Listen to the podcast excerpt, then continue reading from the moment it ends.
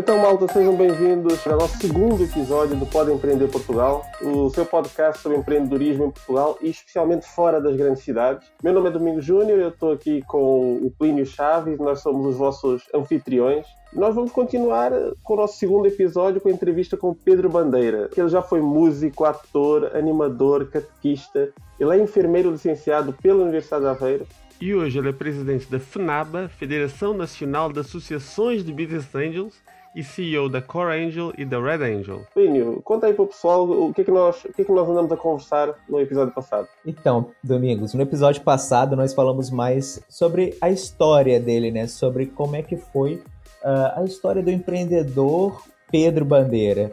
Como é que ele juntou essa coisa toda de músico, ator, catequista, enfermeiro e virou tudo um empreendedor e atualmente um business angel? Então acho que foi muito legal a gente foi. perceber, né? Não foi? Foi tão foi legal muito assim. Bom, muito bom. Nós conseguimos entender, perceber como é que foi essa história dele, de associações. Ele começou resolvendo problemas através de associações. Depois ele estava um eterno inconformado, querendo resolver problemas começou a ver que tinha opções de resolver problemas fora das associações é, e começou a fazer empresas, é, trabalhar com empresas, montou, montou empresas tradicionais, depois começou a estudar empreendedorismo e começou a tentar montar startups, conhecer um, um business angel, né, um investidor anjo, tendo cara de pau de ir conversar e, e tentar um investidor anjo sem sequer conhecer o cara que mudou completamente a vida dele, né? Acho que essa, essa, essa segunda parte vai mostrar isso. Como é que ele conseguiu mudar completamente a vida dele simplesmente tendo cara de pau, ou como aqui em Portugal diz, eu tive a lata de a falar. Lata, proverbial lata. É, exatamente. Tipo assim, é, como é que ele teve a lata ou a cara de pau de conversar com um investidor anjo que ele sequer conhecia na vida, simplesmente stalkeou o cara no LinkedIn, achou o contato dele e começou a conversar, marcou um almoço, outro, outro, enfim. Vocês vão ouvir agora a segunda parte deste episódio, dessa, dessa entrevista com Pedro Bandeira, que está simplesmente espetacular.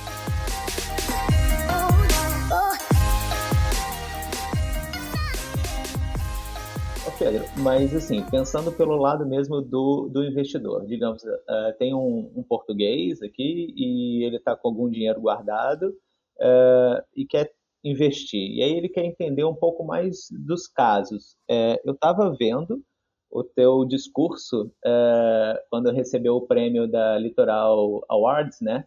Que Sim. foi de, de melhor, enfim, não lembro agora, melhor empreendedorismo, talvez, da Red Angels. É, foi o prêmio, é, o prêmio empreendedorismo, sim. Prêmio empreendedorismo da Red Angels, uh, que você comentou, por exemplo, que teve um, um exit né, de 38 vezes. É, claro, é, é um ponto fora da curva, completamente. Mas, quer dizer, eu imagino. Será, não é? Será? Exatamente. Eu, eu espero que não. Como é que é isso daí? Tipo, teu maior caso de sucesso foi esse, mas também teve alguns fracassos enquanto investidor? Já teve startup que vocês claro. investiram e, e, tipo, já morreram e falaram, olha, perdeu? Eu também escuto muito no Brasil, assim, que é, os investidores anjos do Brasil, eles têm uma média de, acho que 10 startups, às vezes uma dá certo. Então, tipo, você perde nove vezes e para ganhar uma, mas aí essa uma que ganha cobre os, as perdas todas. Como é que funciona isso aqui em Portugal? Sim, há dois caminhos Okay? As pessoas tipicamente acham que só há um caminho. a, maior parte das pessoas há muito mais informação sobre venture capital do que sobre business angels. Sem as pessoas têm, sim, sim, sim, têm a, te, a, tendência para achar que o business angel é o venture capital pequenino. É, concluir tudo, é. E, e, e, não é. E portanto têm tendência para, para usar os princípios do venture capital nos business angels, que não funcionam e achar que, que, que, as coisas são, são iguais. Não são. Então há dois caminhos para, para, para os business angels. Um, em termos financeiros, né? De, em termos de modelo de negócio, se quisermos. Qual é o modelo de negócio do business angel? Um, então, o, o, um caminho, que é o caminho VC, o, é colocar dinheiro numa startup, essa startup a seguir vai levantar uma ronda com. Nós colocamos dinheiro numa startup com uma avaliação de um milhão, imaginem. A startup tem, vale um milhão, nós pomos lá 150 mil euros, ficamos com 15%. Pronto. E a seguir essa startup vai e levanta uma outra ronda com VCs com uma avaliação de 3 milhões. Depois levanta outra ronda com um VCs com uma avaliação de 8 milhões. Depois vai e levanta mais uma ronda com uma avaliação de 20 milhões. E nessa altura, nós já não temos 15%, né, porque fomos diluindo, né, um, porque à medida que os outros investidores vão entrando, a nossa, os 100% não esticam, é sempre 100%, então para mais alguém entrar, os outros têm que se encolher um, um pouquinho. Então nós, no fim disso tudo, nós temos, nós temos 10% da startup, vamos supor. E a startup vale 20 milhões, não é? Portanto, nós temos 2 milhões. A nossa cota vale 2 milhões, não é? E nós colocamos lá 150 mil, certo? É, uhum, é. Então, essa, nesse momento, nós podemos vender a nossa posição, ou melhor, podemos vender. Alguém pode comprar, porque não, não se vende posições, compram-se, não é? Portanto, tem que haver alguém que compre. e nós, portanto, nesse momento, vendemos ou vendemos a outro, a um VC que está a entrar na startup e que quer ficar com uma parte da nossa posição ou com a nossa posição como um todo, e nós vendemos e saímos, ou então eh, fazemos o caminho, ou, ou a startup faz um IPO, que é, como sabemos, muito raro, e portanto nem, nem sequer contamos com isso, ou uhum. então ou então uh, fazemos o caminho todo até que a startup seja adquirida, ou seja, que haja uma, uma, um, uma aquisição de um player do mercado que compra aquela startup no todo e todos ganham dinheiro, os business angels, os, os fundadores, o, os VCs, toda a gente ganha dinheiro no processo. Portanto, há esse caminho que é o caminho long run, uh, go big or go home, que tem essa, tem essa uh, esse standard de uma em cada dez é que dão certo. Na verdade, o standard é uh, cinco em cada dez não uhum. morrem. Ah, ok. O, o Plínio já estava animado, o Plínio já estava todo contente. Calma. Fica, deixa, não morrem. Ok, não morrem. Não morrem. Mas dessas cinco que não morrem, há quatro que ficam ali, ou, ou, ou nós conseguimos recuperar o dinheiro que lá pusemos, ou, ou, ganhamos uma coisita muito insignificante que nem dá para os custos de ter acompanhado a startup, e, e uma é que faz muita diferença, ok? Há outro caminho, que, que, que, ultimamente tem sido bastante falado, que é o, o caminho dos early exits. Está demonstrado que quando, quando um, um, BA entra numa startup, se aquela startup receber investimento de um VC, ela aumenta a probabilidade de ter um exit grande, mas diminui a probabilidade de ter um exit. Ok. Ok. Ou seja, quando, quando uma startup recebe dinheiro de um VC, a probabilidade daquela startup ter um exit diminui drasticamente. Porquê? Uhum. Porque o VC naturalmente vai querer que aquela startup cresça muito, portanto vai criar uma tensão de crescimento para a startup que às vezes faz com que a corda parta, não é? Sim, ok, sim. certo. Quando há muitos business angels que investem em startups e startups que nunca levantam dinheiro de VCs e que acabam por ser adquiridas, já nos aconteceu a nós, acabam por ser adquiridas por players do mercado sem nunca terem tido um investimento VC. Claro que os exits são mais pequenos, mas também a probabilidade de ter exits é maior. Ou seja, nesse caso, o número de startups que sobrevive é maior, mas o, o, o exit médio é menor. É? Mas é porque também vocês, uh, os business angels, eles têm que uh, são dos primeiros a investir, ou senão, enfim, Sim. tirando a parte do, do, do, próprio empreendedor, aquele family friend and fools e tal, uh, são os primeiros a investir, né? Até mesmo antes do seed. Bem, é isso que eu tenho estudado. Certo. E, então, para cada rodada, você tem que né, aportar um novo capital, não? E para se manter. Nem sempre, ou seja, nós podemos reforçar em próximas rondas para não sermos diluídos, ou seja, para mantermos a nossa posição. Ah, mas, ok. Mas é só um reforço. É um reforço, mas se não, nós podemos não reforçar e somos diluídos, não é? a nossa participação baixa. Uhum, Portanto, okay é, é, é, é bom nós reforçarmos porque o novo investidor que vem percebe que o investidor que lá está sente a confiança, exatamente. Que, é, que, que está a investir mais. Uh, e, e, portanto, é um bom sinal e ajuda a startup a levantar a próxima ronda. Mas não é obrigatório. Às vezes, nós, nós investimos numa startup, depois fizemos um reforço, fizemos dois reforços, e a certa altura a startup já está com uma com um valuation que nós já não Já não vamos lá, já não é o nosso campeonato, então deixamos ir. Falar em campeonatos, Pedro, eh, existe, e para quem está nos ouvindo e para quem está completamente fora desse, desse ramo, existem valores médios de investimentos em startups? Estamos a falar de quê? Estamos a falar de. Já falamos aqui de um milhão de euros, mas em termos hipotéticos, vai lá, para serem números redondos, mas estamos a falar de quê? Estamos a falar de 3 mil euros, estamos a falar de 50 mil euros, estamos a falar de 500 mil euros. Temos assim números médios? Sim, eu falei, eu falei de um milhão como avaliação. É, o valuation. É, o valuation da startup e não o ticket de entrada. Exato. Eu, ou seja, eu, no exemplo que eu dei, a startup vale um milhão e os business angels investiram 150 mil. 150. Uhum. É. O, ou seja, imaginemos, se a startup vale 1 milhão depois dos 150 mil entrarem, quer dizer que eu tenho 150 mil de 1 milhão, portanto tenho 15%. Se hum, significa que antes de eu entrar, a startup valia no máximo 850 mil. Sim. Percebi. Né? Quando eu entro, a isto chama-se o pre-money e o post-money. Pre-money uhum. é o valor da empresa antes do, da ronda entrar e o post-money é o valor da empresa pre-money mais o dinheiro que foi investido.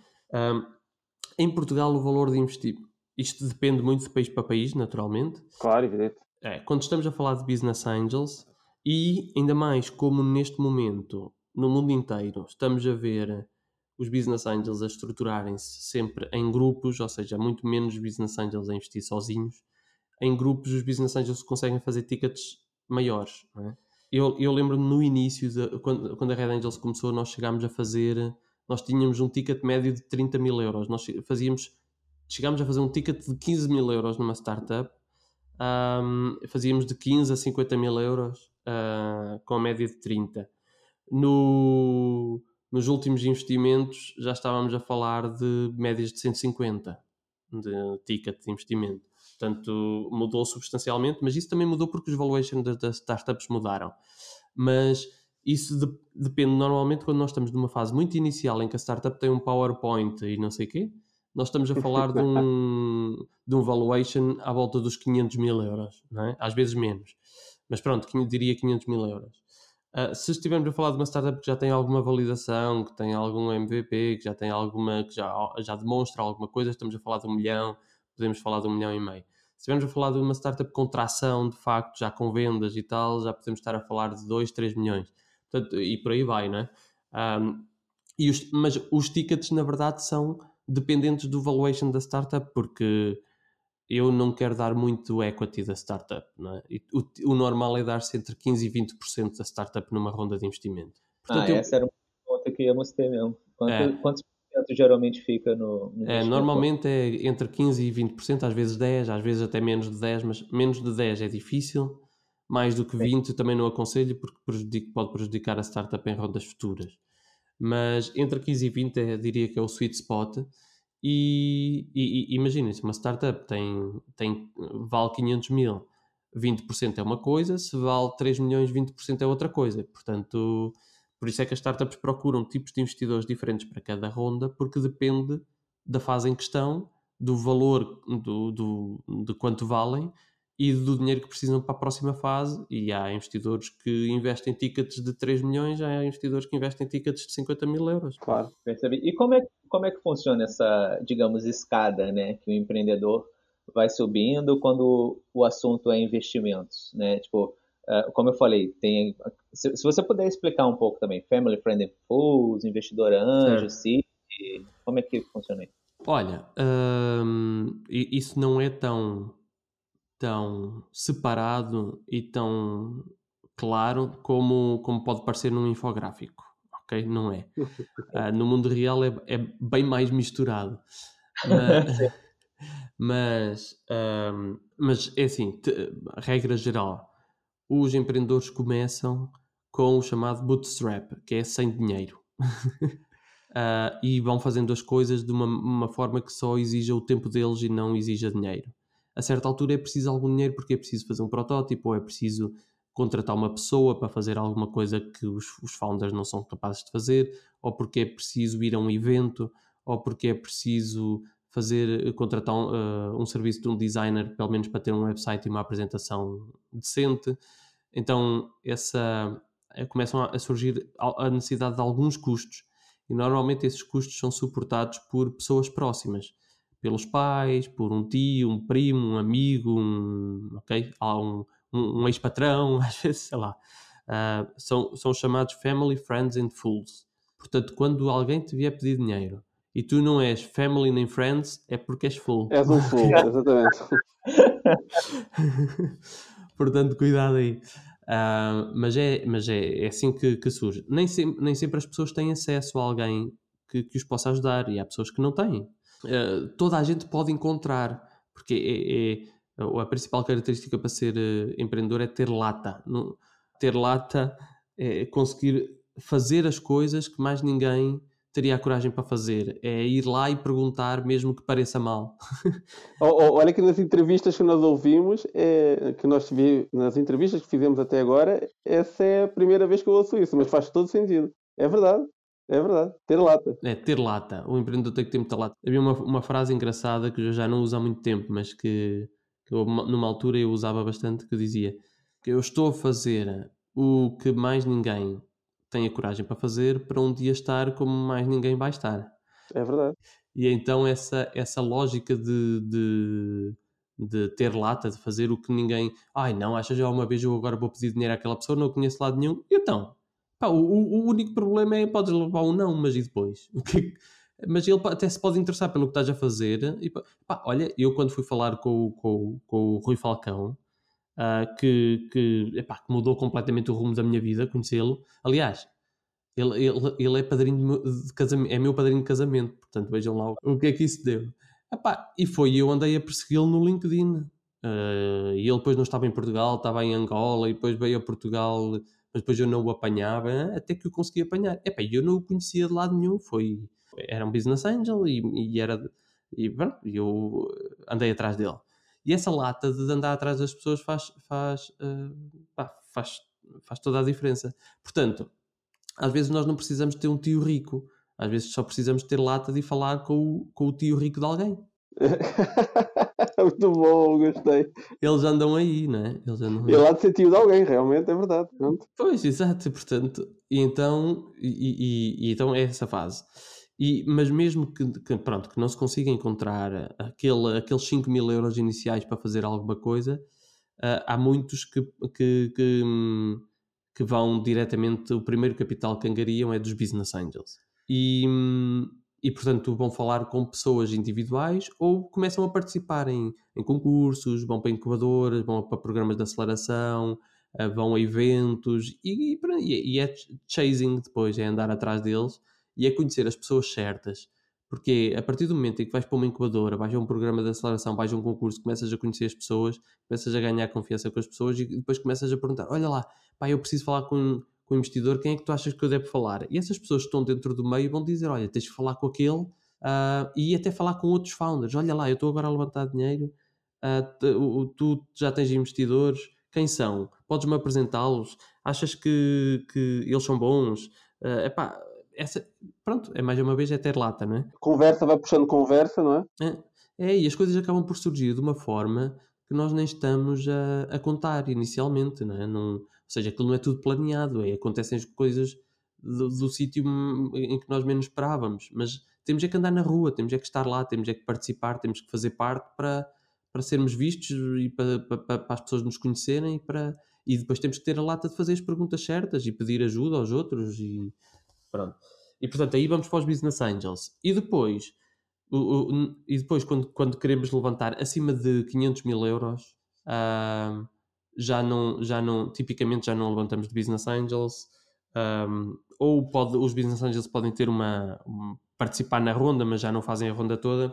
E normalmente vamos para VCs. VCs são fundos de capital de risco institucionais, em que os seus investidores não são business angels, não são indivíduos, são tipicamente institucionais, portanto, são, são family offices, são corporate, são fundos de pensões, que é em Portugal pouco, mas são, tem fundos públicos, de fundos europeus, bem, tem, tem, tem várias, pode ter várias proveniências, mas, uh, mas são fundos estruturais, são, fundo, são fundos estruturados, digo, são, são fundos que têm uma equipa de gestão e, e tem os, os, investidores e essa equipa de gestão administra o dinheiro dos investidores. É um modelo muito diferente dos business angels, que os business angels colocam dinheiro e envolvem-se, e no caso dos VCs não é assim, não é? Eles colocam o dinheiro na mão de alguém que vai, que vai tratar de investir aquilo. E só querem saber no final do quarter, não é? Sim, exato. Pronto, tem uma, normalmente eh, seria injusto dizer que é sempre assim, porque quer dizer, há, há, há VCs de todo o tipo, como também há business angels de todo o tipo, atenção. há, bom, há, bons e maus em, em, todo lado, mas já, mas já há, há, tipicamente os VCs têm uma, uma, uma lógica muito mais de gestão, muito mais de reporting. Uh, menos, menos com as pessoas e mais com, com o negócio e com as métricas do negócio. Um, uhum. pronto. Mas, isso, mas isso faz, ou seja, isso é preciso, é bom, até porque a startup, se tiver lá o business angel, que é a pessoa de, quem, de confiança a quem pode ligar à uma da manhã, e, e tiver o VC que o vai obrigar a estruturar a empresa e a transformá-la numa empresa uh, madura e bem, e bem organizada, isso tudo se complementa e é isso que faz as empresas de sucesso. É, exatamente, exatamente. Uh, oh Pedro, estamos aqui a falar de, de, de, Angels e Business Angels, mas especificamente no caso da, da Red, da Red Angels. Qual é hoje a vossa estratégia de investimentos e como é que uma startup chega, se é que é possível chegar a vós, como é que, como é que funciona esse caminho? Tenho más notícias. Então. As más notícias são que a, Red Angels já não está a investir em startups. Okay? okay. A Red Angel, nós investimos, como eu já disse uh, há pouco, nós temos 66 investidores de 11 países diferentes, investimos em 27 startups e chegámos à conclusão que já, que já, estava, já era confusão que chegasse. Okay. Também é verdade que o nosso o portfólio da Red Angels é um portfólio muito um, muito positivo, tem startups muito boas que estão a, a, a dar ótimas indicações. Uh, e portanto o risco neste momento de investir no, na Red Angels, porque a Red Angels tem um modelo em que todos os investidores investem na Red Angels e a Red Angels é que investe nas, nas startups, portanto é um, é um investimento sempre em grupo. Toda a gente tem participação no portfólio todo. Mesmo a pessoa uhum. que entrou este ano, ela vai receber resultados da startup que nós investimos há 4 anos atrás. Okay? Um, é o, o modelo é diferente. E, e, portanto chegou a uma certa altura em que o, o, risco neste momento já é tão baixo do portfólio que nós resolvemos fechar não deixar nem entrar mais investidores, nem entrar mais startups para o portfólio e preservar o valor, o valor que temos e estamos agora focados em, em ajudar as nossas startups e em, e em vender as nossas posições nas startups, a fazer os nossos, os nossos exits e ter uma boa história para contar. O nosso, o nosso o nosso objetivo, o nosso desejo é podermos dizer à boca cheia que fizemos um grupo de Business Angels e que demos dinheiro a ganhar a 66 pessoas e ninguém perdeu dinheiro. Ótimo. E já é muito para dizer. Exato. Esse é o nosso objetivo. A, maior parte dos Business Angels perdem dinheiro, ok? 70% dos Business Angels perdem dinheiro. Um, e pronto, esse, esse é o nosso objetivo com a, com a Red Angels. Portanto, neste momento estamos focados em apoiar as nossas startups e em fazer os exits, vender as nossas posições nas startups. Um, de, de, qualquer forma, uh, é importante dizer que, eh, entretanto, eu e o Rui, que fomos fundadores da, da Red Angels, criámos uma, uma, uma nova empresa. Criámos a Core Angels. A Core Angels um, tem, quer dizer, claro, de, de toda a aprendizagem do, do passado, incluindo também, naturalmente, o percurso com, com a Red Angels, Há muita coisa que percebemos que fizemos bem, muita coisa que percebemos que fizemos mal, e então criámos um modelo na Core Angels que, para replicar o o, o, a profissionalização dos Business Angels. No fundo, o que nós queremos é dar a possibilidade que qualquer pessoa que queira criar um grupo de Business Angels ou que já tenha um grupo de Business Angels no mundo inteiro possa fazer isso de uma forma profissional. E nós criamos uma rede de grupos um, e, uh, que é a Core Angels Network, que tem vários grupos. Neste momento já tem, temos, temos quatro grupos já a fazer, a investir. Temos a Core Angels Portugal, que investe em startups portuguesas.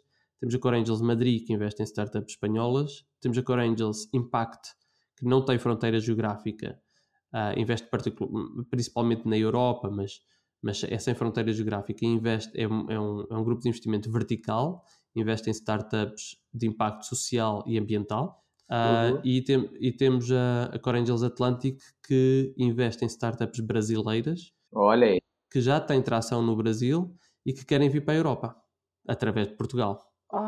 Interessante. Olha que é um mercado muito, muito, muito interessante. Então, então esses quatro grupos já estão a, já estão, já estão a fazer investimentos, já, já temos mais de 15 startups investidas através destes quatro grupos. Isto, em, isto começou em uh, agosto de 2019, a Core Angels, ok? A rapidez das coisas realmente é, é espantosa, não é?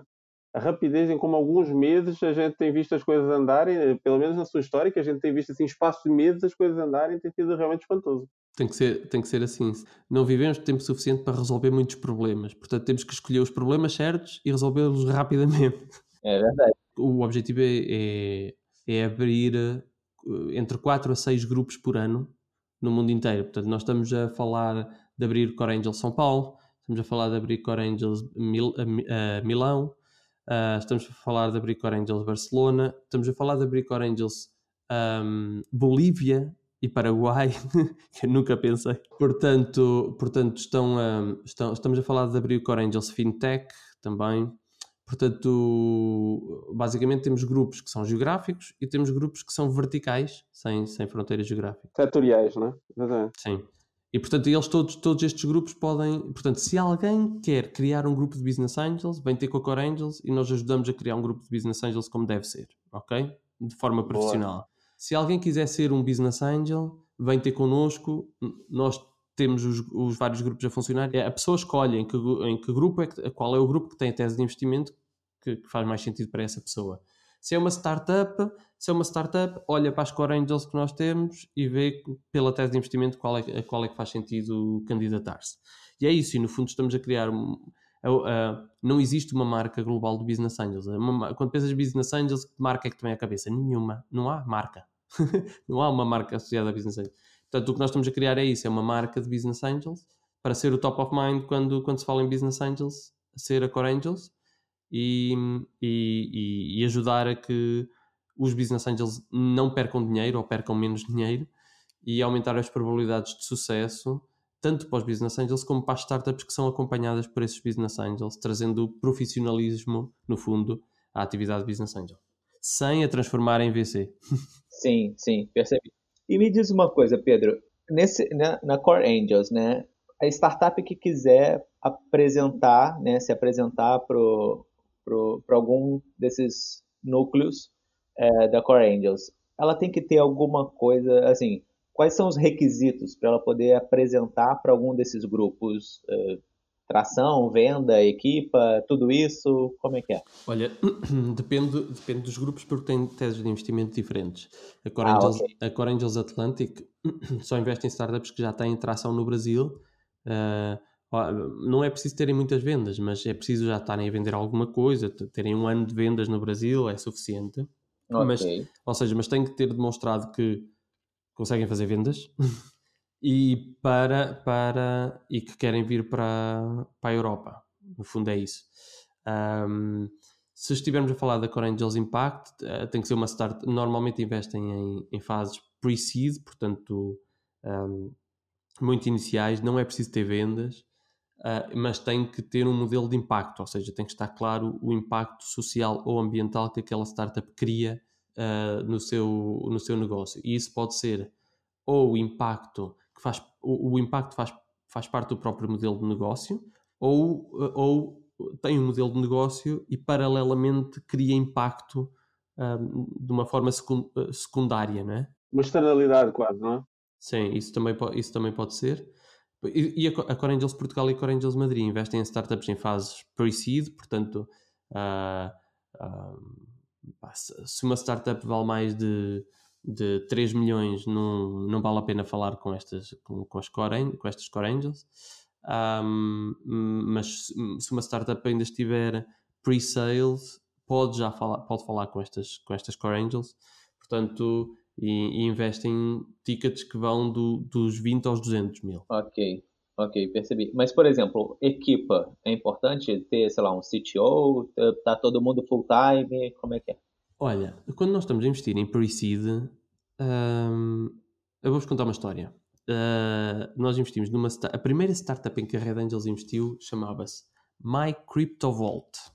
Ok. Ninguém disse a estas pessoas que o nome comprido não funciona, mas pronto, aquilo chamava-se. chamava-se My Crypto Vault. Pá, mas a verdade é que nós investimos numa equipa que tinha duas pessoas muito boas em segurança uh, e uma pessoa que, que percebia muito de, de a parte legal, enquadramento legal para digitalização documental. Tudo que é o a parte legal associada ao digital. É muito difícil um notário e um, e um engenheiro de segurança, uh, um engenheiro informático de segurança, darem-se bem. São, são, é malta que normalmente não se conhece. e, e, quando, e quando nós vimos esta equipa, equipa de gente experiente, aliás, o, o, um dos fundadores, que é esse notário, uh, é atualmente o bastonário da Ordem dos Notários, uh, depois de ter vendido a startup. E então o que é que, o que, é aconteceu? Eles chegaram com, com a MyCryptoVault, nós investimos, porque tinha uma equipa extraordinária, eles chegaram ao mercado e aquela. E o mercado afinal não queria aquilo. Aquilo basicamente era uma, uma Dropbox, mas toda encriptada e com tracking dos documentos, quem é que abriu, quem é que copiou, quem é que não sei o quê. E as, start... e as empresas diziam, pá, mas nós não queremos isso. Epá, mas, mas sabes que a Dropbox e a Google Drive não são seguras. Está bem, mas é, para mim está bom. Não... Ainda não tive nenhum problema. Portanto, o mercado, o problema existia, mas a dor não. Portanto, o mercado não queria aquilo. É. Então, então, o que é que aconteceu? Eles, em, numa série de reuniões, houve várias empresas que lhes disseram: pá, não, isso não queremos, isso não queremos, mas isso também não dá para fazer eh, atas digitais e, e contratos digitais e, e, assim para fazer tudo online. Pá, nós temos contratos já às vezes em que são 20 pessoas a assinar que estão em países diferentes, como é que a gente faz isso? E eles, espera aí, então, então vamos fazer aqui uma, um, um pivot, foi o que eles fizeram. E criaram a, a Valdoc. Quando a Valdoc, basicamente, a tecnologia que estava por trás era a mesma da MyCryptoVault, só que era embrulhada de uma forma diferente, que era uh, uh, posta em, em, formato de libredatas e de plataforma de contratação digital. Quando nós e, ele, e começaram a desenvolver o produto, porque ele tinha que ser adaptado, né? Uh, mas já tinham clientes interessados.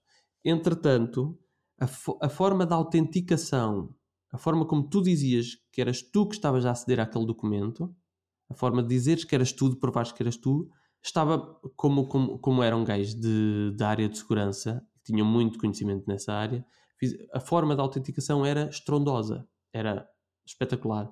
Então começou a ter, a, a, a forma da autenticação começou a ter tanto buzz nós fizemos uma spin-off, fizemos a Locker. Portanto, a Locker é uma spin-off da Valdoc, que é um pivot da MyCryptoVault. nós já vendemos a, vendemos a Valdoc, vendemos 100% da empresa a um, a um, a um player do mercado uh, e, uh, e, e, e, a, e, a, Locker está aí a, a, a bombar, a crescer uh, brutalmente. Um, portanto, epá, nós investimos na MyCryptoVault? Não, claramente não nós investimos uh, naquelas três pessoas. Nas pessoas, na, no, no, potencial que estava ali, não é?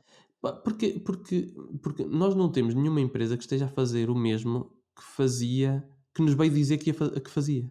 Ou seja, nenhuma, nenhuma, uh, ah, nenhuma. Eu não, me, não, eu não me lembro de uma startup do nosso portfólio que esteja atualmente a fazer a mesma coisa que veio apresentar ao nosso comitê de investimento. Epá, isso é tão, tão interessante. Porque assim, porque, porque eu, e na minha experiência, que não tem nada a ver com a sua, mas de apoio a empreendedores, eu acho que é muito complicado o, o empreendedor deixar o seu, o seu bebê, o seu, a sua criança, aquela sua ideia. É muito complicado ele deixar aquela ideia original. Eu acho que esse ponto é ótimo, porque os empreendedores, e voltamos ao início da nossa conversa, os empreendedores não são aqueles que se apaixonam pela solução os empreendedores são aqueles que se apaixonam pelo problema. Muito bom, exato, é isso mesmo. Portanto, o bebê não é a solução. O bebê não é a app que eu estou a fazer, o software que eu estou a fazer, o modelo de negócio que eu estou a fazer. Isso é um meio para resolver o problema. Eu estou apaixonado é pelo problema, eu estou apaixonado em resolver o problema.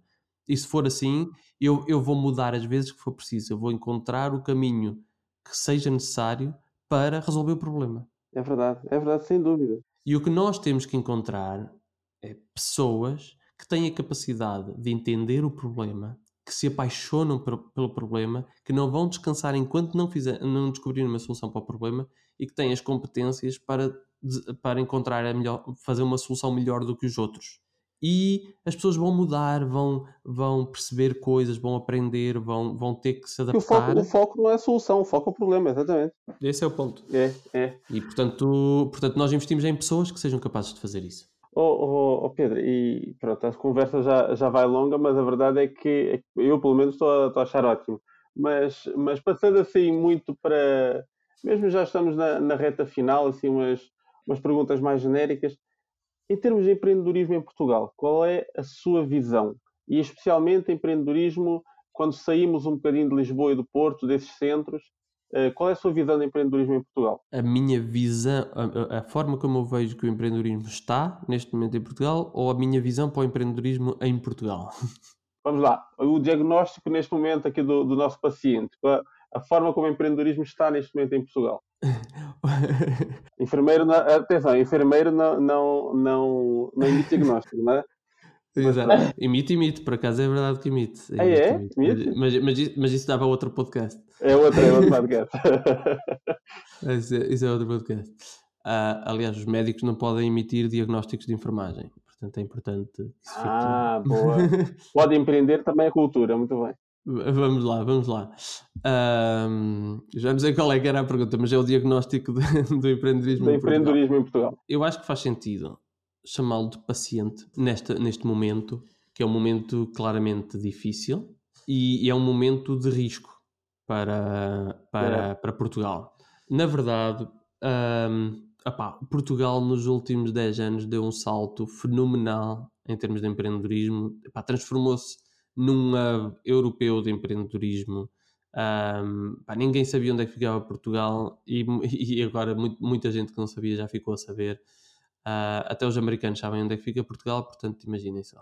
Uh, portanto, epá, isto, isto deu aí um salto gigante.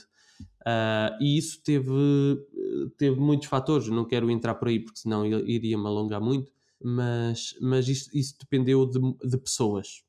Dependeu muito de pessoas concretas que, que, fizeram a diferença ao longo deste, deste tempo.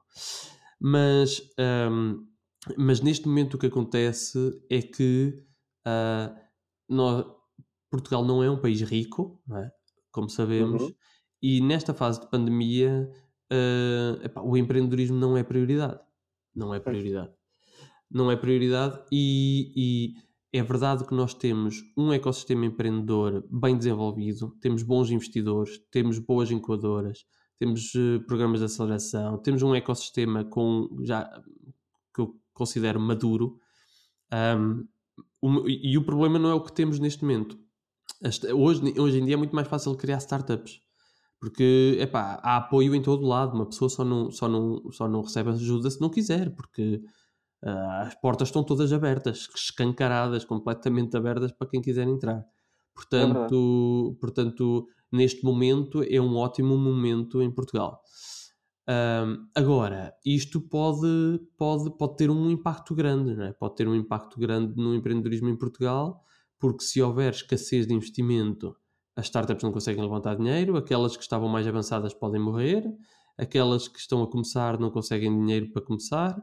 Um, a boa notícia é que nós estamos a, a ver uma retoma rápida dos business angels. Os VCs vão demorar mais tempo, já na, na, crise anterior foi assim, portanto são dados históricos. Normalmente os VCs, como estão capitalizados, uh, continuam a investir, mesmo em momentos de crise, continuam a, fazer, a investir e os business angels param logo de investir, portanto desce muito mais o investimento business angels do que dos VCs, porque os VCs estão a investir dinheiro dos outros e porque têm, têm, têm uma pressão é. para pôr o dinheiro no mercado, porque o dinheiro parado não pode estar enquanto que os, os BAs são individuais que começam a olhar para as suas próprias empresas e a ver, epá, espera aí, deixa-me, se calhar não vou meter dinheiro nas startups porque posso precisar do dinheiro para, para investir em alguma empresa minha. Cuidar ou... da minha casa primeiro, não é? Pois, exatamente. Exato. E portanto os business angels param, retraem-se mais rapidamente.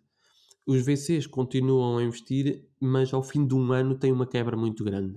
Okay? Seis meses, um ano após início de crise, os VCs têm uma quebra, uma, uma quebra muito grande do investimento e demoram muito tempo a recuperar porque têm muita dificuldade em levantar mais capital, têm muita dificuldade em criar novos fundos uh, e, portanto, há um hiato no, nos VCs. Os BAs recuperam muito rapidamente, porque assim que a economia começa a girar outra vez, os BAs pronto, começam a, a meter outra vez dinheiro no, nas startups.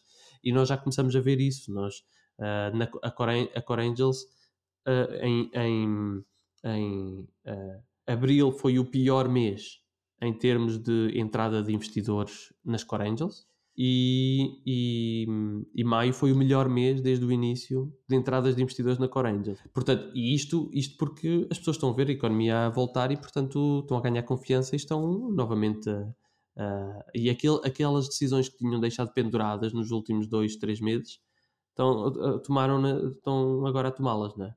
Uh, e portanto estamos a ver uma recuperação rápida dos business angels, o que é bom sinal para quem está a começar negócios. Mas quem já tem startups, eu diria que é muito importante garantirem sustentabilidade da empresa, aquela lógica de fazer startups megalómanas que vão ter, que vão estar sempre em déficit uh, até, até o exit. Uh, neste momento não dá, não dá para neste fazer isso. Neste momento não é o momento para isso. Não dá para fazer isso porque isso só dá para fazer quando há muito dinheiro no mercado. E portanto não, vai haver um, um hiato nos VCs, um gap, portanto sustentabilidade. Eu digo, não é, não é uma startup no break-even, é uma startup break-evable. O que é uma startup break-evable? Nós já não temos tempo para explorar isto, mas o que é, que é uma startup break-evable? É uma startup que ela, ela, ela dá resultados negativos, mas ela consegue passar a, ser sustentável, consegue passar a ter resultados positivos. Há ali luz no fundo do túnel, não é? Não, quando, não, quando eu. Quando, não, não é uma questão de luz ao fundo do túnel no sentido de que vai acontecer no futuro, não é isso. É que eu, não? eu, consigo, eu, não, eu consigo dividir o, o, o, o plano financeiro da minha startup em duas coisas. Uma coisa, o, quais são os custos para a startup operar, e outra coisa, quais são os custos para a startup crescer. Se eu tiver capital de risco, eu, a startup cresce. Se eu não tiver, eu consigo manter a startup sustentável, uh, não cresço. Não cresço tanto, vou mais devagarinho, mas eu consigo mantê-la sustentável. Isso é uma, uma, uma break-evable startup. É, eu consigo transformá-la numa startup no break-even, mas ela não está porque está a usar capital de risco para crescer e não o dinheiro de vendas. Mas se for preciso, ela vem para trás. E isso é o melhor spot para estar, porque eu sou ágil, eu não morro, porque consigo ficar sustentável, mas se tiver capital de risco, eu consigo fazer crescer. Em termos de, de ecossistema, Pedro, uh, e falando, nós sabemos que Portugal tem muito investimento, Portugal tem, tem e pessoas com, com. tem um sistema educativo de renome internacional. Em termos de ecossistema, o que é que nós podemos fazer, o que é que nós podemos pensar para melhorar o ecossistema para empreendedores? Olha, nesta, eu, acho, eu acho que em termos de apoio aos empreendedores nós já estamos muito bem. Uh, em termos de um empreendedor de qualquer parte do mundo, Portugal é um país muito aberto, recebe bem pessoas de todas as culturas e de, de, de, de todos os estratos sociais, de todo do que for e portanto é muito fácil chegar a Portugal e inserir-se na comunidade, e ir aos eventos e conhecer pessoas e, e criar relações. Portanto, um, e é, é, um bom país para fazer isso. Um, o, e, e, conseguimos encontrar ajuda, ou seja, nós temos uh, instituições maduras, temos incuba boas incubadoras, bons programas de aceleração, temos gente, temos bons investidores, pá, que já cometeram erros no passado e que já, já sabem uh, fazer as coisas bem. Já temos uma massa crítica, não é? Nessa área. Temos, temos, e temos maturidade, temos acima de tudo maturidade. É. Começamos a ter experiência significativa e maturidade. Uh, e depois os, o, o, os, investidores portugueses também começaram a investir, a co-investir muito com investidores estrangeiros, e isso também fez com que aprendessem coisas, não é? a ver os outros fazer, aprende-se também a fazer. E, portanto, temos um ecossistema bastante, bastante maduro. Uh, se me perguntas o que, é que, o, que é que, o que é que podíamos fazer para, para melhorar o ecossistema, há uma coisa que eu, a mim me dói particularmente, que é, nós temos uma associação de incubadoras em Portugal, que é a Rede Nacional de Incubadoras.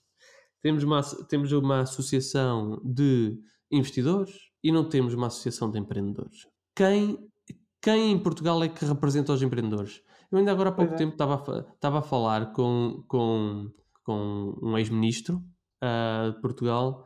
Ele estava a dizer: pá, nós vamos falar com, com o Ministério da Economia neste momento para, para discutir apoios para as startups. E eles perguntam: quem é que fala pelas startups? Quem é que tem a legitimidade para falar pelas startups? Pois. E o que nós temos são entidades de incubadoras, de aceleradoras de apoio ao empreendedorismo, de norte a sul, uh, mas particularmente em Lisboa e Porto, que até se uniram para fazer um manifesto com medidas para, para, para apresentarem ao Ministro da Economia. E que foi, que foi, foi bastante interessante, foi um trabalho muito interessante que foi feito. Epá, mas, mas pronto, e depois acabou. Mas isso, onde é que está aquela entidade que representa os empreendedores em Portugal? Não há. E, e, um ecossistema só funciona quando é liderado pelos empreendedores. O ecossistema, se os empreendedores não liderarem, alguém vai liderar o governo vai liderar, as incubadoras vão liderar, os investidores vão liderar, os consultores vão liderar, alguém vai liderar, ok? Sem dúvida. Se os, se os, os, mas os ecossistemas do mundo que funcionam melhor são aqueles em que os empreendedores lideram, os empreendedores estão no lema. E nós para isso precisamos, é pá, se não for uma associação formal, que seja o que for, mas, mas tem que haver uma, uma voz em Portugal que diga eu estou. Uh, uh, os empreendedores em Portugal confiam que eu os represento. Se eu vou falar com o Ministro da Economia e digo que os Business Angels em Portugal precisam disto, ele sente que eu estou a, a representar os Business Angels em Portugal. Porquê? Porque sou Presidente da FNAB, porque os Business Angels em Portugal são associados da FNAB e, portanto, confiaram em mim para os representar. Nós nas startups não temos isso. Nós não temos. É bem verdade. E eu não tinha pensado nisso, mas é bem verdade. Essa é uma coisa que temos que resolver.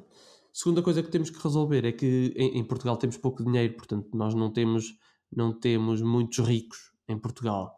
E, portanto, o que acontece é que, é que um, nós precisamos de incentivos, e, nomeadamente, eu estou farto de falar disto, mas, nomeadamente, incentivos fiscais, que, que na Inglaterra funcionam lindamente, que é, epá, um, alguém que tem dinheiro e que tem um incentivo para colocar o dinheiro nas startups. Colocando esse dinheiro nas startups, ele tem um incentivo, um incentivo fiscal, portanto, vai pagar menos impostos. E isso não é para resolver a vida dos investidores, isso é para resolver a vida das startups. Se nós não dermos um incentivo para que as pessoas investam nas startups, elas vão investir noutros ativos com menos risco. Portanto, claro. nós, como Portugal, se queremos incentivar que, que o dinheiro que está. Que, é que se não for para uma startup, vai para construir um prédio uh, ou então vai para gastar num iate, né? E portanto, Sim. se calhar é melhor meter numa startup, mas isso tem que haver incentivos para isso. A Inglaterra está a fazer isso muito bem, até a Espanha também está a fazer isso bem. Nós ainda não estamos a fazer isso bem, mas é uma luta que estamos a travar. Uh, portanto, eu diria que estas são as, se isto mudar, se estas coisas mudarem, eu acho que, que, pá, que estamos muito perto de, de estar perfeitos. Pá, nós temos ótimos empreendedores, temos pessoas, falamos bem inglês, damos-nos bem com todas as culturas, nós somos capazes de falar com pessoas de, de qualquer cultura, portanto somos muito adaptáveis. Tipicamente, até é curioso, pá, por causa de serem brasileiros, eu, eu, eu ultimamente eu estou sempre rodeado de brasileiros. Há uma coisa que me acontece que é que é, volta e eu, eu, às vezes a minha esposa diz-me Olha, tu estás a falar com sotaque brasileiro? e, isto, e o que é que acontece? Que o português gosta, é adaptável. O português gosta de se adaptar ao outro. Ou seja, nós vamos para a Espanha e falamos espanhol. O espanhol vem para cá e nós falamos espanhol. Pronto, é assim que funciona. nós somos assim, nós somos adaptáveis. Isso é uma grande vantagem competitiva. é uma mais-valia. Temos mercado e temos negócios, sem dúvida. Completamente, é uma ótima, é uma ótima vantagem. Portanto, nós, olha, nós, tem, nós temos um bom ambiente, as pessoas, para além de empreenderem, divertem-se, conseguem ser felizes em Portugal, epá, porque empreende, imaginem, empreender na Noruega, eles têm muita qualidade de vida, mas, epá, mas ninguém fica triste, né? A viver ali, não dá. Ferida. Pedro, fazemos às vezes algumas perguntas mais fixas uh, para os entrevistados, então queria saber de você. O que é empreender para você? Escolhe outra, não tens aí uma mais simples? é aqueles de jogar na fogueira. não, empreender é resolver problemas. Ponto final. Não tem que ser, não tem que ser. Os americanos fazem uma coisa muito, uma divisão muito interessante, que eles, eles dividem o entrepreneur do startupper. O startupper tem que ser entrepreneur, mas o entrepreneur não tem que ser startupper. Um, há, muito, há muitas formas de ser empreendedor. Pode ser fazendo associações, pode ser mudando uma empresa por dentro, uh, pode ser ajudando a sua comunidade, pode ser uh, muito, muita forma. Onde está um problema, o empreendedor uh, já está a pensar numa solução e não consegue parar quieto enquanto não, não conseguir resolver o problema. Isso é que é empreender. Ok. E, e Pedro, então o que é então essa então é pior. O que é ter sucesso então para você? Olha, é, é, é ótima essa pergunta porque eu não eu não te vou responder o que é, que é ter sucesso para mim. Eu vou te uhum. responder o que é, que é ter sucesso. Ter sucesso é cumprir as tuas expectativas, sejam elas o que forem. Portanto, se uma pessoa que, que para ela o, ela vai se sentir bem se tiver um emprego estável e, e não passar dificuldades e, e ter eh, tempo para estar com as crianças, esse é um, é um é o sucesso dela se ela conseguir fazer isso. Ah, se uma pessoa, para ter sucesso, quer viajar pelo mundo e não ter um emprego fixo e conhecer gente de todo lado e não e não ter nenhuma relação estável com ninguém, não ter filhos nem nada, se ela conseguir fazer isso, isso é sucesso. Portanto, se, se, o, o, o, sucesso depende daquilo que cada pessoa quer. E, e, as pessoas são todas hum, diferentes umas das outras, algumas muito diferentes. Uh, e portanto, eu acho que o sucesso é uma tu também vais descobrindo, não é? E, hum, e o sucesso é uma coisa que vais alcançando na medida em que tu vais uh, adaptando as tuas expectativas, porque vais aprendendo o que é que gostas, o que é que não gostas, o que é que é bom, o que é que é mau, e ao mesmo tempo vais fazendo um, um, um checkpoint, não é? vais dizendo, então deixa cá ver, será que eu agora estou mais para a esquerda ou estou mais para a direita? Estou, estou mais bem sucedido ou mal sucedido? Mas, uh, mas, mas na verdade, as, tipicamente as pessoas bem sucedidas são pessoas que, que, que, já, que já estão a pensar no, no próximo sucesso, ou seja, não, não, não, estão contentes, nunca estão contentes com o que têm, não é? é e portanto, com o que têm, com o que têm não digo em termos uh, uh, uh, de bem, estou a dizer o que tem na vida, seja, claro. cada pessoa valoriza coisas diferentes. Então não uhum. vamos descobrir o que é ter sucesso para você, só para no mundo normal, só para os outros. É, é, é. Eu, eu para mim estou sempre a descobrir o que é que é, o, o que é, que é sucesso, não é? Eu estou-me a descobrir a mim próprio sempre e, portanto, isso faz-me descobrir, faz-me rever aquilo que para mim é ter sucesso. Mas, mas garantidamente, para mim, ter sucesso é. Um, há, uma, há uma coisa muito engraçada que é, uh, para mim, ter sucesso é resolver problemas e sentir que as pessoas que tinham esses problemas ficaram satisfeitas pelo facto do problema desaparecer ou estar pelo menos melhor resolvido. Isso para mim é sucesso. Mas há, uma, há, uma, há um conceito muito interessante da janela diária que é que, é, que basicamente nós, nós temos quatro eus. É o, o, o, o que eu acho de mim, o que os outros acham de mim, o que eu faço e o, aquilo que eu gostava de ser. São quatro eus diferentes. E é, é muito engra engraçado que, portanto, eu vou repetir aquilo que os outros acham de mim, aquilo que eu faço, aquilo que eu acho que sou e aquilo que eu gostava de ser. Uhum. E, eh, e aquilo que está mais próximo do que eu sou, na verdade, é o que eu faço. É o que está mais próximo. E não aquilo que eu acho de mim. Mas o mais interessante é que o que é que está mais perto daquilo que eu faço? O que é que está mais perto daquilo que eu sou realmente? Também não é o que eu acho de mim, é o que os outros acham de mim. Aquilo que eu acho de mim está mais perto do que eu gostava de ser do que daquilo que eu faço. Não sei se foi muito confuso, mas espero bem ter, ter, ter sido claro. Não, não, mas dá, dá matéria para pensar, sem dúvida. No podcast metam, metam 30 segundos para trás e ouçam outra vez. Porquê é que eu estou a dizer isto? Porque eu tenho uma. Eu acho que nós, às vezes, somos muito autoconvencidos e achamos que somos isto e aquilo e, e esquecemos-nos de perguntar, esquecemos de confirmar, só fazer um double check, Tenta ver com os outros se realmente isso é verdade ou não. Uh, e às vezes surpreendemos pela positiva ou pela negativa, surpreendemos E é isso que nos faz crescer, porque se nós tivermos só uma visão interior, só uma visão de, no, de nós próprios, uh, nós não, não, temos uma capacidade de crescer muito mais limitada, porque nós vamos olhar para nós como se nós fôssemos aquilo que nós gostamos e nós não somos. Nós somos uma coisa diferente porque dependemos daquilo que fazemos, das decisões que tomamos em cada momento, e isso cria uma percepção nos outros. E portanto acho que é bom. Não é uma questão de nos preocuparmos com as aparências, não é isso.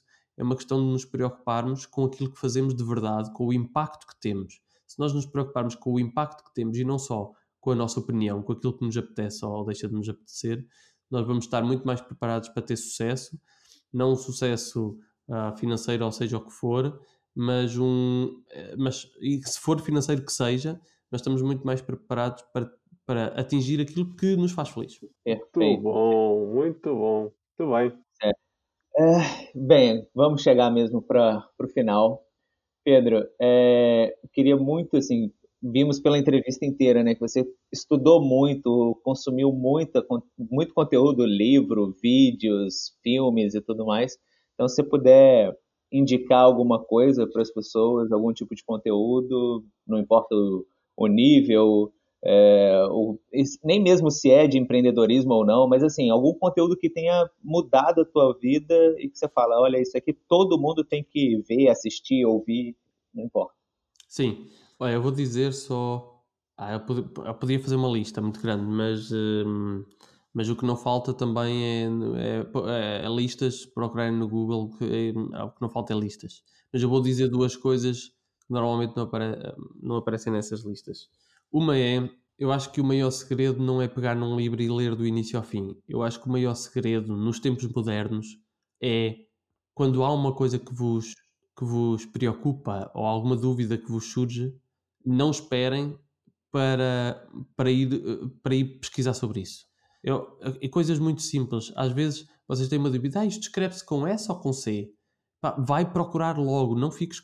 Ah, então olha, mudo para outra palavra, para um sinónimo e já não, já não tenho que saber. Pá, não, não, não, vai logo ver. E eu estou a falar de uma coisa muito simples que é, que é, que é português, mas isto acontece em tudo. Olha, epá, eu vi ali o que é que, o que, é, que é uh, uh, cliff vesting.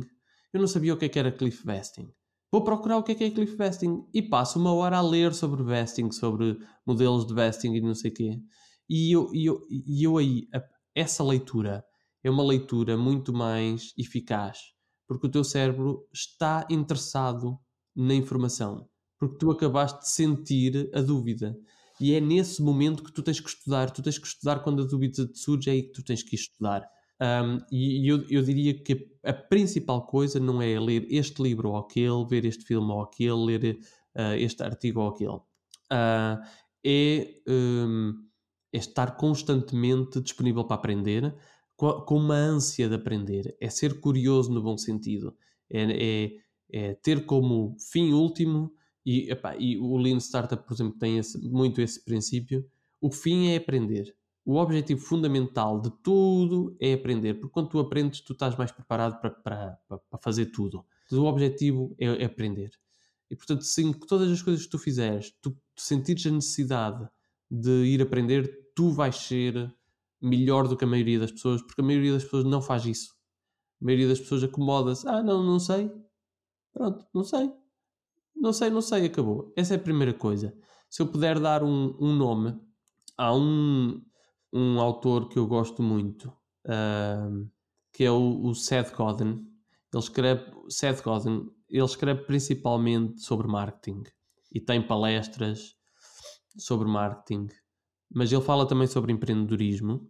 E porquê que eu gosto dele? Porque ele fala, há um conceito que eu aprendi com ele que mudou completamente a minha vida, que é o authentic marketing. Authentic marketing é quando se se a tua paixão é resolver o problema, tu não queres convencer as pessoas a usarem a tua solução.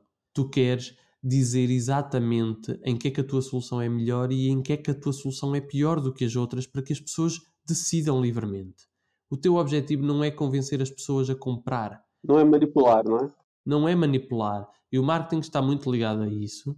E, e não é isso que é o marketing. O marketing é dar a informação às pessoas para que elas saibam que a solução existe. e que possam adotar a solução, se ela de facto é uma solução para os seus problemas. E, e isso mudou muito a minha forma de olhar eh, para os negócios no geral, para o marketing em particular, mas para os negócios em geral. Portanto, eu aconselho a consumirem Seth Godin porque, porque ele muda a nossa maneira de pensar. Perfeito, perfeito. Pô, excelente. É isso, meu amigo. Muito obrigado, Pedro. Foi, nossa, uma entrevista fantástica. É, como diz aqui em Portugal, né? Cinco estrelas, brutal. Foi nota 10. Foi nota 10. Cara, espetacular falar com você. Assim. Foi muito bom mesmo. Uma aula, nossa, tem nem palavras para agradecer. É, pronto, se as pessoas que, que ouviram ficaram tão maravilhadas quanto eu é, e quiserem te encontrar, como é que elas podem fazer? Olha, um, eu, o e-mail funciona mal para mim. Okay? ok. Eu tenho, eu tenho o meu endereço de e-mail está espalhado em muitos sítios e funciona mal. O meu, o, meu, o meu e-mail é caótico.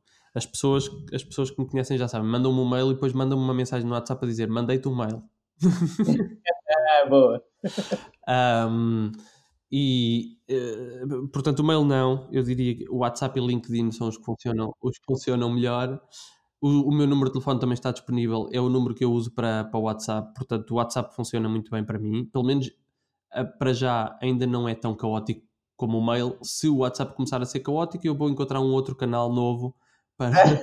e, e, e, vou andando assim, de canal em canal, um, para, para limpar o, o, histórico, o spam do histórico. Um, mas para já, o, o melhor é WhatsApp, respondo sempre, e, e no LinkedIn. Portanto, é a melhor forma de me encontrar. Pedro Bandeira. Uh, não, não, não, não, não se ponham a falar com, com um escritor brasileiro. Há um escritor brasileiro, Pedro Bandeira. não é bom falarem com ele sobre isto.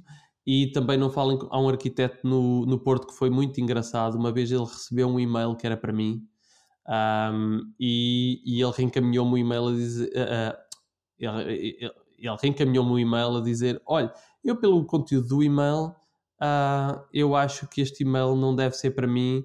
E tinha no, no próprio conteúdo do e-mail, aquilo tinha um histórico de e-mails que tinham vindo de outros sítios. E ele chegou ao meu e-mail e reencaminhou para mim o que foi uh, o gajo dar só trabalho de procurar e de encaminhar para mim o e-mail foi, foi super interessante, que é um arquiteto do Porto, Pedro Bandeira. Uh, portanto, para esses não mandem, portanto, Pedro Bandeira, Business Angels, estou por aí. Só encontrar. Né? Podemos então disponibilizar o link no, na descrição do áudio do, do, episódio? Sim, claro. Podem encontrar, encontrar na, no, no, site da FNAB, no site da Red Angels, no site da Core Angels. Em todo lado está os meus contactos: e-mail, telefone, WhatsApp, LinkedIn, tudo. Fácil de ser encontrado. Tá, tá tranquilo. Sim, é eu, eu, eu, não tenho, eu não tenho problema em dizer que não. Portanto, se as pessoas vierem e forem chatas ou se vierem com alguma coisa que não me interessa, se vierem vender aspiradores, eu vou mandar as pessoas embora. Portanto, não tenho, não, não tenho problema em ter os meus contactos por aí. E se as Excelente. pessoas vierem com coisas interessantes, ótimo. Se não forem interessantes, já manda lá para casa. Já estão avisados. É assim que tem que ser. Muito obrigado mais uma vez, Pedro. Obrigado, Pedro. Obrigadíssimo. Obrigado eu. Uh, obrigado a vocês por, por também tirarem, tirarem do vosso tempo para, para organizarem este podcast e partilharem com, pessoa, com as outras pessoas uh, o, o que vocês sabem e aquilo que os vossos convidados trazem. Portanto, parabéns para vocês também, palmas para vocês por fazerem, fazerem isto é ser empreendedor, é fazer estas coisas. Ninguém vos pediu, foram vocês que decidiram um, trazer isto para, para nós e, portanto, obrigado por isso também. Eu vou ser um, um, um espectador atento, um ouvinte atento. Opa, agora sim, agora sim. Muito, muito, muito obrigado, Pedro. Obrigado, Pedro. Abraços. Abraço. É, Domingos. Então acabamos a segunda parte dessa entrevista que foi tão boa que tivemos realmente que dividi-la, porque senão ia ficar com uma coisa de mais de duas horas.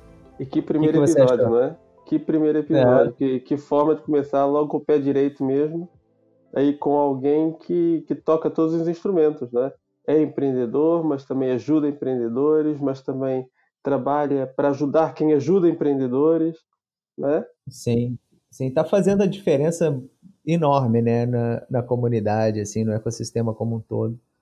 Tá realmente conseguindo construir junto com o Rui Falcão e os outros é, business angels todos, fazer uma grande diferença aí no, no ecossistema, primeiro português, né, e depois, com certeza, mundial. Ah, e, e, são esse, é, esse tipo de pessoas que realmente fazem a diferença e que, e que fazem o ecossistema andar, não é? O ecossistema é feito por pessoas. A gente pode ter as incubadoras todas do mundo, pode ter o dinheiro todo, pode ter os fundos comunitários todos para ajudar, mas se não houver pessoas na frente disso, se não houver gente pegando o leme com vontade de fazer, como ele falou, com vontade de, de representar o, o, os business angels, com vontade de ver as, as startups sendo representadas politicamente, quer dizer, se não houver gente pegando as coisas com vontade de fazer, as coisas não andam. O ecossistema é feito por pessoas. Sim, é verdade. E é legal ver, né, que assim ele estudou bastante. É, teve aquela coisa que falamos do no primeiro, na primeira parte, né, de ter estudado e achar que tudo era receita de bolo, mas depois ele percebeu que não é assim.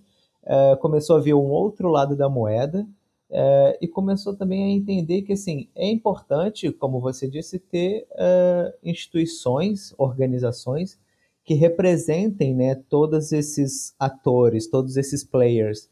Então, assim, tentando já puxar um pouco desse, desse segundo, dessa segunda parte, é, que ele fala, né, poxa, podia ter uma associação portuguesa de startups, né, uma associação nacional de startups. Cadê essa, essa entidade que não, não existe, né? Isso é, é bem interessante. Como ele mesmo fala também, trazendo um outro ponto, o Pedro fala, é, o que é uma boa comunidade? A comunidade, o ecossistema de uma determinada região, primeira coisa, ele tem que ser liderado pelos empreendedores.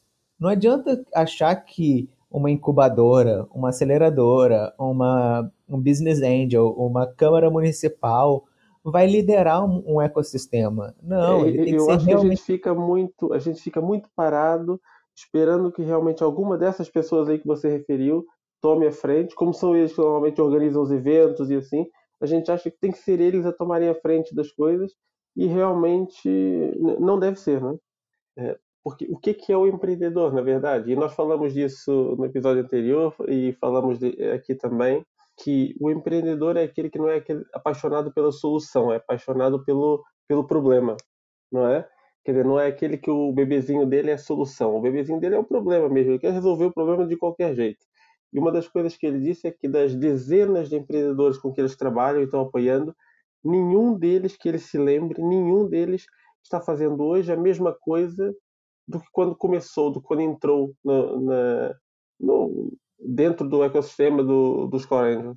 Sim, é, sim, é verdade. É muito interessante isso, não é? Quer dizer, a pessoa vai e tem uma ideia e eles mesmo assim, talvez até mesmo vendo, como no caso do, do CryptoVault, mesmo vendo que a coisa não vai dar certo, mas eles veem que está ali uma equipe boa, veem que tá, estão ali pessoas boas, eles apostam mesmo assim, porque eles já sabem que vai haver uma evolução lá na frente, é? Sim, isso é super importante, né? Você é, ter pessoas que vão é, que acreditam no seu potencial enquanto ser humano, enquanto empreendedor e tudo mais, e sabem que se você encontrar uh, um bom marketing, né, um bom mercado e você tem um produto interessante, e você ter, vai ter o tal do product market fit, né?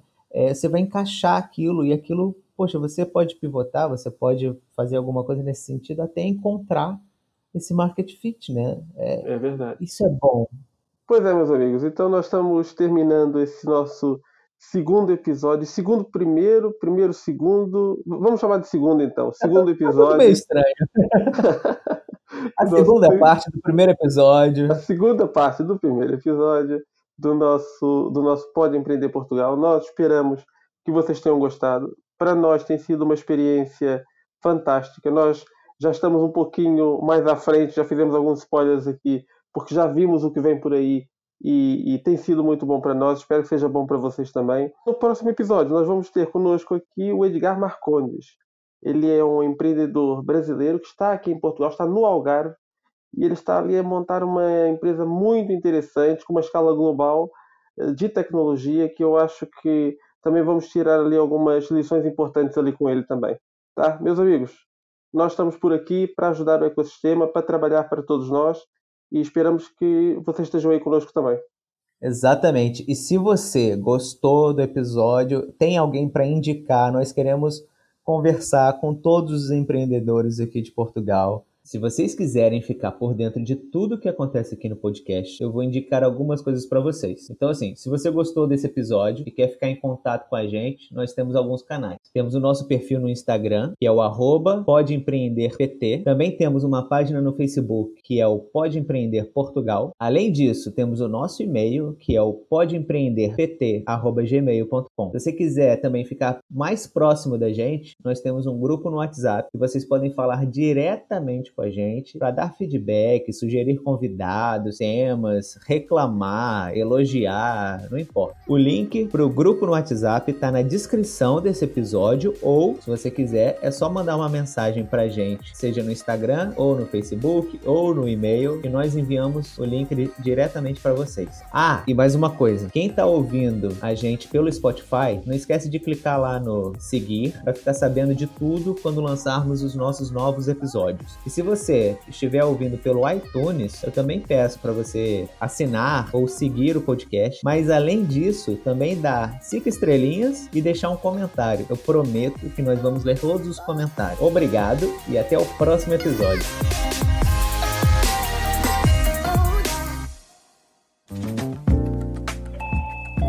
Você ouviu uma edição fonohouse.com.